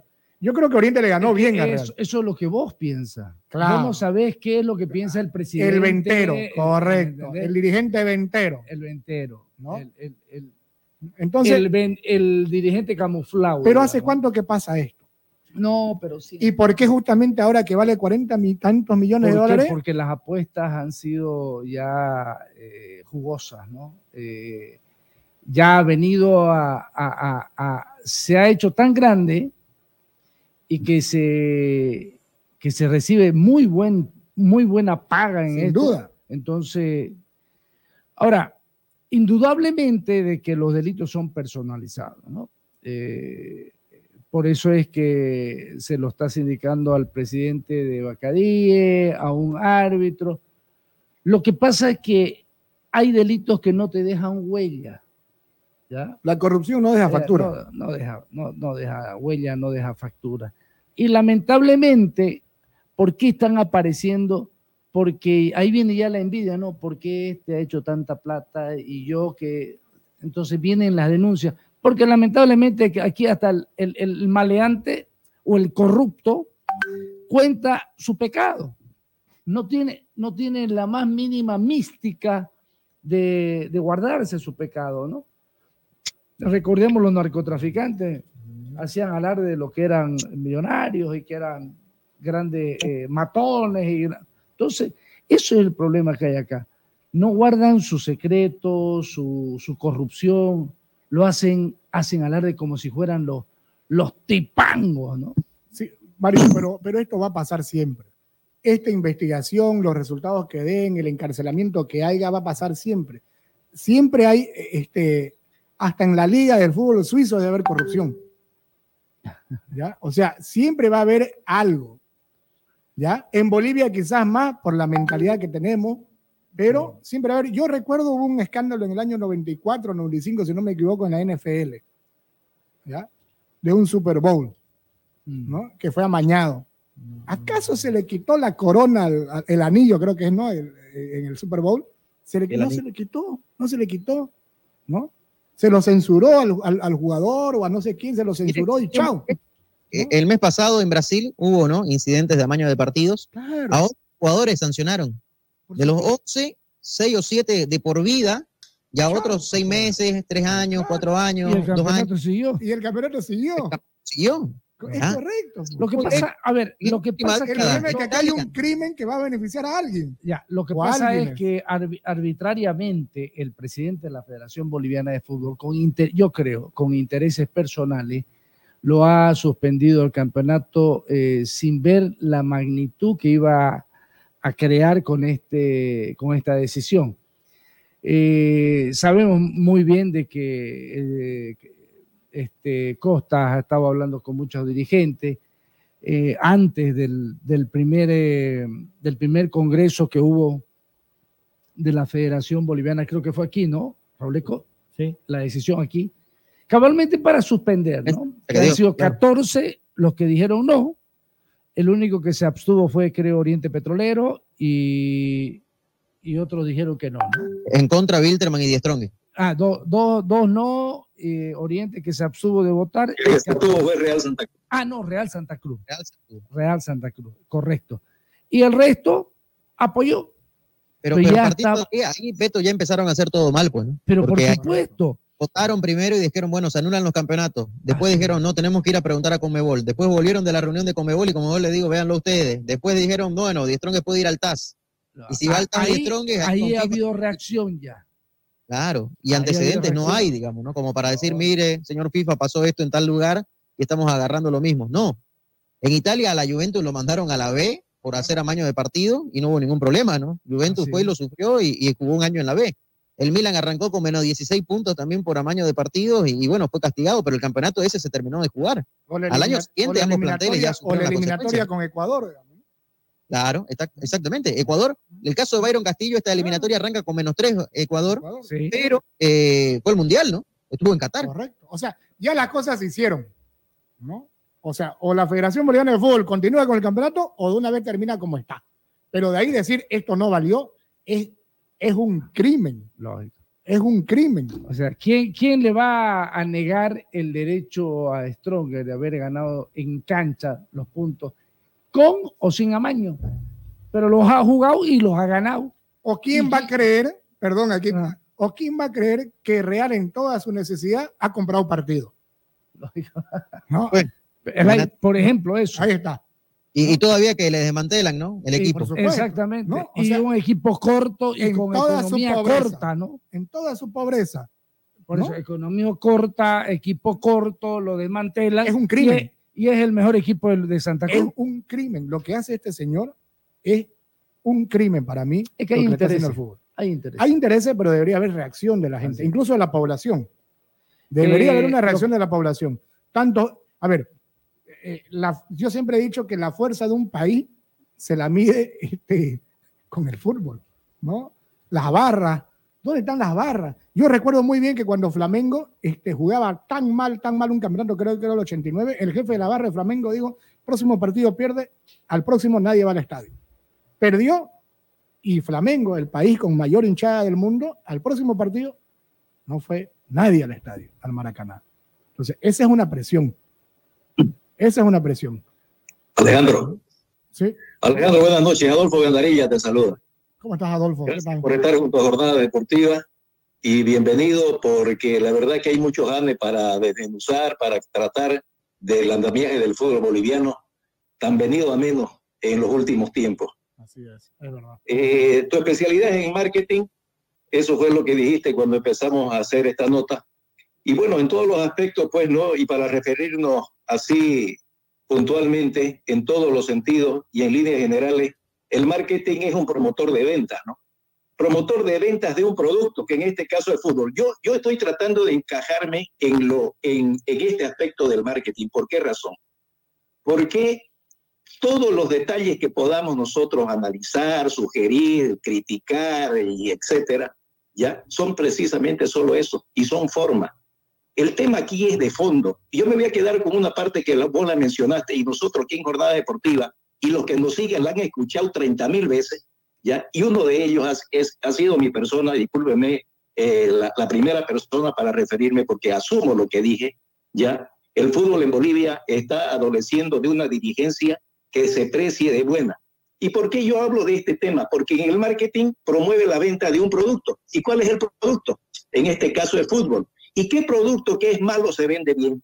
Ninguno, ninguno. Entonces nosotros más bien tenemos la suerte, y lo pongo entre comillas, de que hubiese venido una empresa responsable, este, que mundialmente reconocida por su responsabilidad, por su trabajo, por lo que aporta y la experiencia en las transmisiones de fútbol, a dar unos buenos quintos para que el fútbol boliviano vaya a salir adelante. Pero yo creo que aquí el tema es dirigencial. Otro de los aspectos que vos, Alejandro, lo, lo manifestaste y, y me agradó muchísimo de que estemos de acuerdo en todo esto, es el hecho mismo de que el fútbol dejó de ser pasión solamente, es un negocio. Y mientras el fútbol no sea negocio en Bolivia, con seguridad hay que no va a ir para adelante. ¿Por qué? Porque el negocio es, y también lo mencionaste cuando hiciste algunas cifras de ir aumentando, es el hecho de hacer del, a través de, del fútbol empresas que se precien precisamente que, de tener una, una, un manejo empresarial desde todo punto de vista. Entonces, para tener un buen producto, hay que tener quienes lo, lo hagan bien, quiénes son los creadores, los promotores, etcétera. De ahí ya, pues, por supuesto, viene el marketing, ¿no? Que se abren todas las puertas. Si el fútbol de nosotros tuviera, digamos, esas características de, de competitividad y todas esas cosas, con seguridad que lo vamos a vender mejor. Ahora yo digo una cosa, en nuestro fútbol, en la historia del fútbol boliviano, han habido grandes empresarios que no han podido hacer empresa en el fútbol. Entraron con otras intenciones, no sé, la capacidad no les dio, no tenían la visión, que es importante tener la visión para saber a dónde me veo de aquí a X tiempo, ¿no? Situación, digamos, que en Bolivia, sui generis, si, si quieren, de manera sui generis, ocurrió con Mario Mercado Vaca Guzmán en Bolívar y eh, con Mendoza en, en, en Diestrongues, por ejemplo, que hicieron y hasta ahora, y apareció Claure como, como un gran empresario que del fútbol está haciendo empresa. Y está bien, está bien, el fútbol no es corazón nomás, hay que equilibrar cabeza y corazón. En ese equilibrio yo creo que nosotros podemos ir con el fútbol hacia adelante.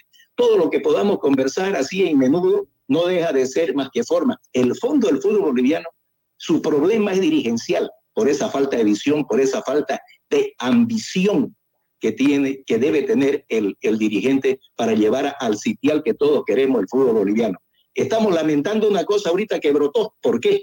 Porque somos de reacción, no somos de acción. Cuando se hacen las acciones, se hacen pensadas, se hacen, ¿qué le digo yo?, sesudamente. Pero cuando hay reacción, ocurre lo que ocurrió ahora. Yo estoy de acuerdo también con lo que vos decís, Alejandro, y la mesa aquí lo hemos compartido en varias oportunidades. El campeonato no debió, no debió suspenderse. ¿Por qué? Porque hubo una reacción en la que yo creo que a la cabeza del actual presidente y su comité ejecutivo tomaron una decisión apresurada, que ahorita, yo le digo, no sé, yo no puedo, yo no puedo, digamos, yo no, yo no estoy afirmando, es una opinión muy personal. No saben cómo salir de esto. Porque si salen diciendo de que ya no quedó anulado, y que no se suspende y que continúa, van a quedar como si hubiesen mostrado debilidad.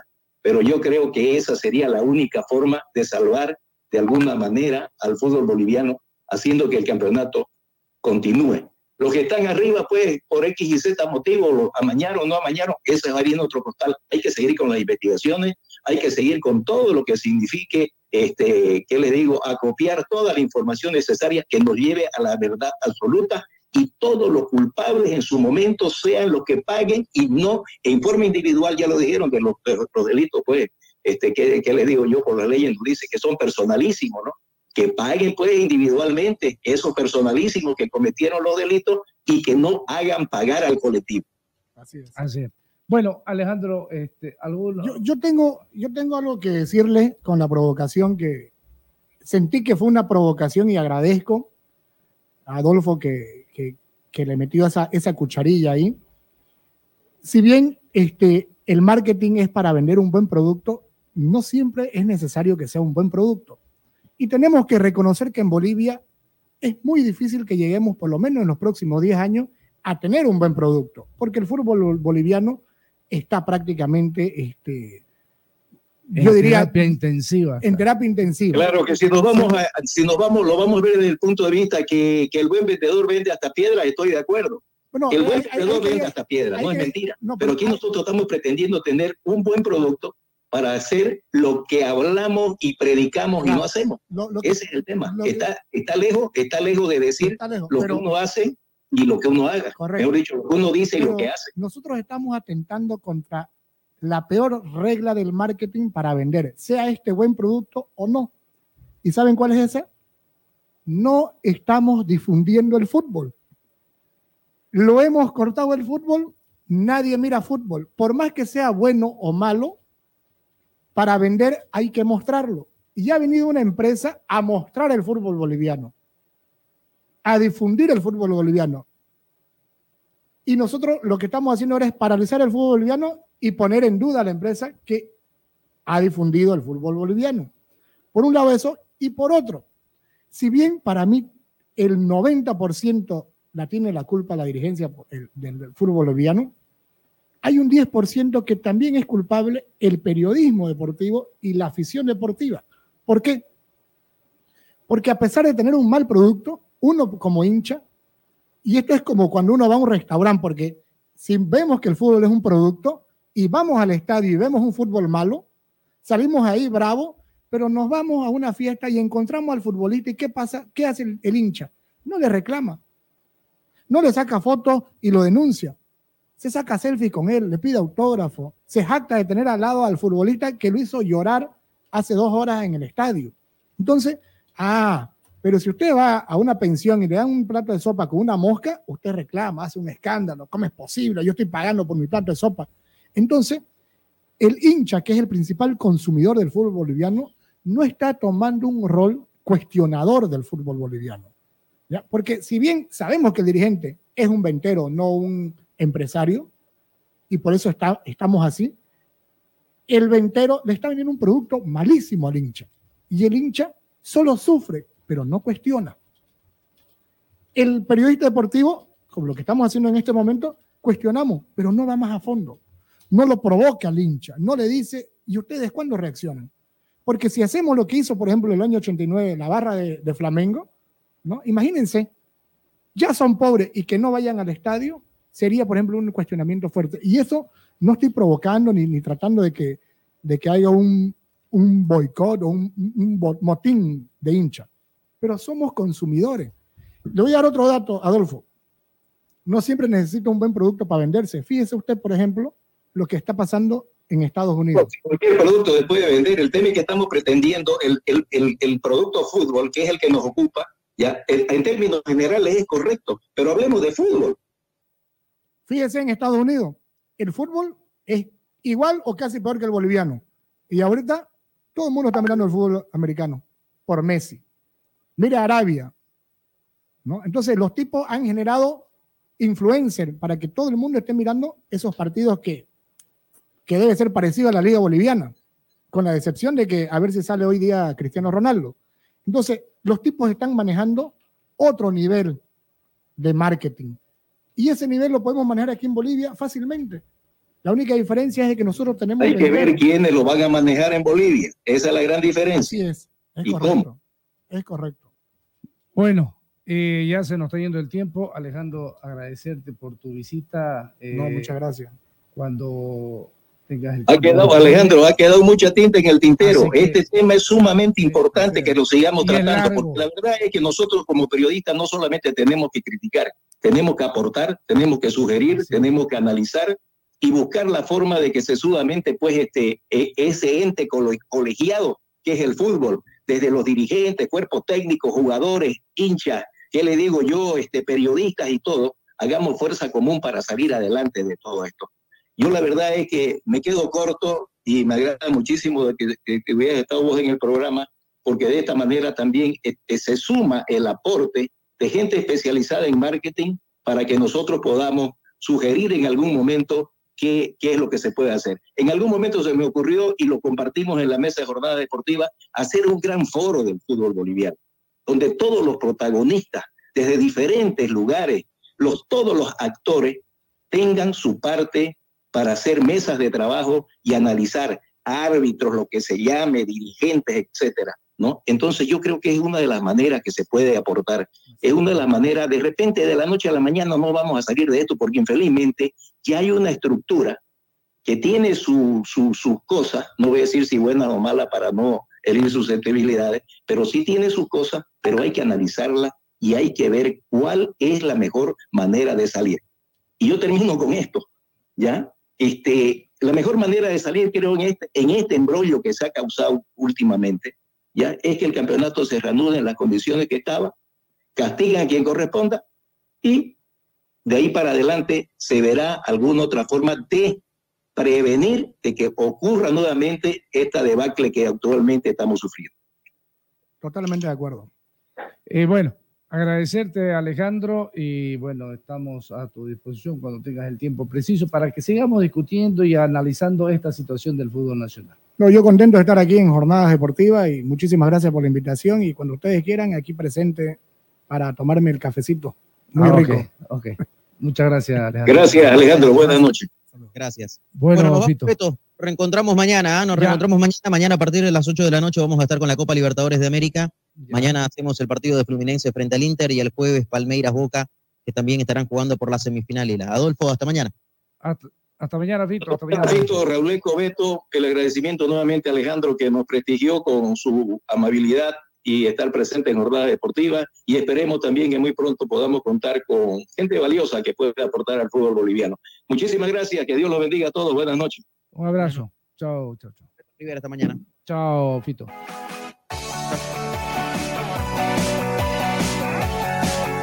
Esto se acabó. Producciones de la Sierra presentó toda la emoción del deporte. Solamente aquí la vivirás. Jornadas deportivas, jornadas deportivas, jornadas deportivas, jornadas deportivas. Es la radio. 94.